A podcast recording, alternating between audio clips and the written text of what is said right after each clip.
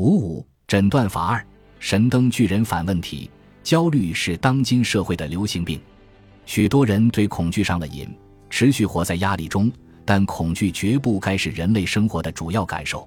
你已经知道，之所以不时感到恐惧，是因为把注意力集中于外在状况与最终结果，聚焦于内在状态，放下最终结果，恐惧与压力便会消失无踪。波士顿大学的托马斯·佩里斯博士以超过百岁的人瑞为对象，进行过一项著名研究。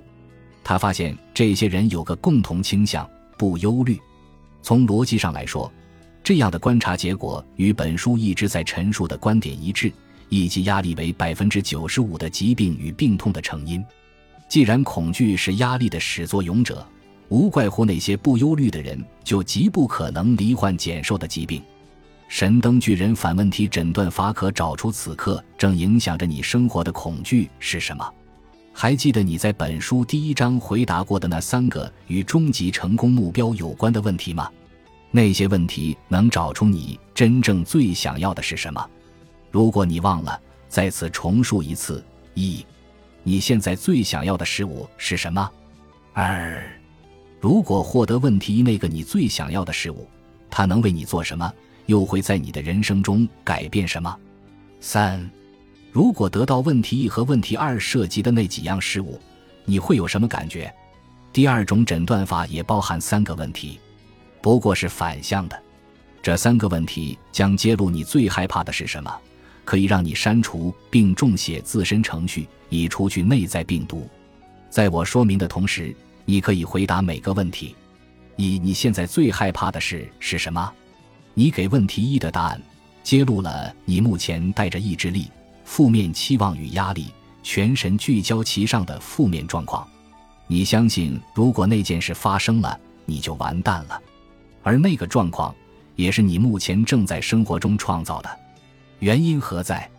首先，如果你的灵心没有那件事的影像，你就不可能给出这个答案。你必须能在灵心看到它，否则无法用文字描述。其次，我们的心无法分辨哪些事是真的，哪些又是想象出来的。想象的事物对心来说也是真的，因此出现在灵心的任何事物，对心而言就是此刻真的在发生的事。对身体来说也是如此。记住，灵心的体验百分之百都是立体声环绕的现在时。因此，每当你看见自己最害怕的那件事的画面，你的心为了救你一命。会改变你身体的生理机能，以响应那一刻正在你心中发生的紧急状况。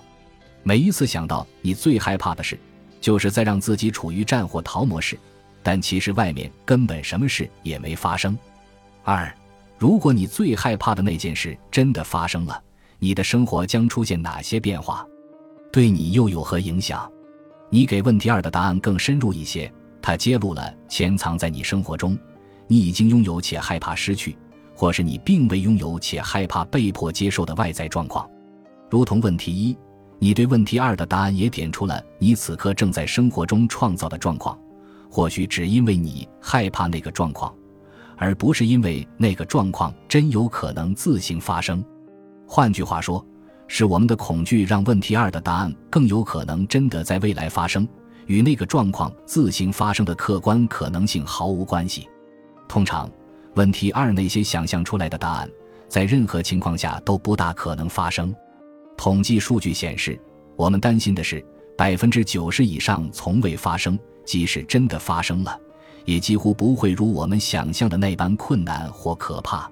在名为《我们为什么会快乐》的泰演讲中，丹尼尔·吉尔伯特博士提到某组研究数据，该研究的对象是刚赢得乐透彩与刚瘫痪的人。研究一开始，乐透彩得主的主观快乐状态远高于瘫痪的人。六个月后，二者却完全相同。这种现象叫心理适应。这个例子的重点是，我们相信会毁灭自己人生的事几乎不可能会发生。然而，许多我们认为没什么大不了的事，久而久之却真的会毁了我们的生活。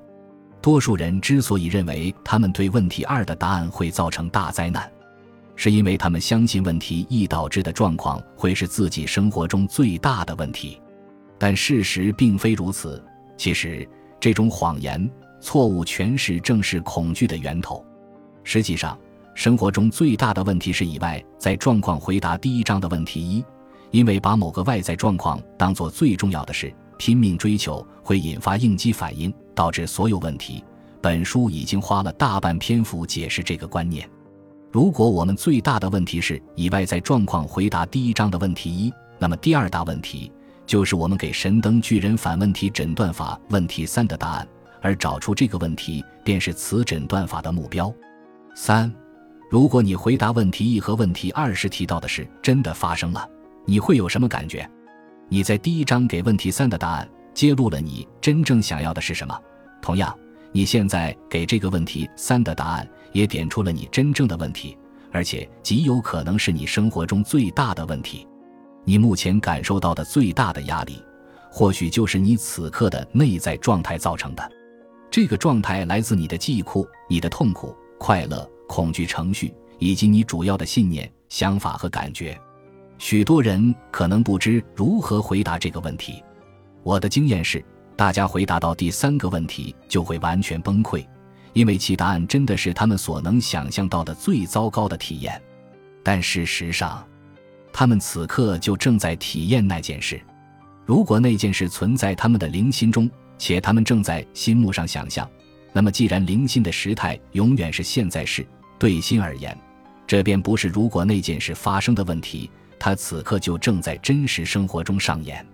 幸好。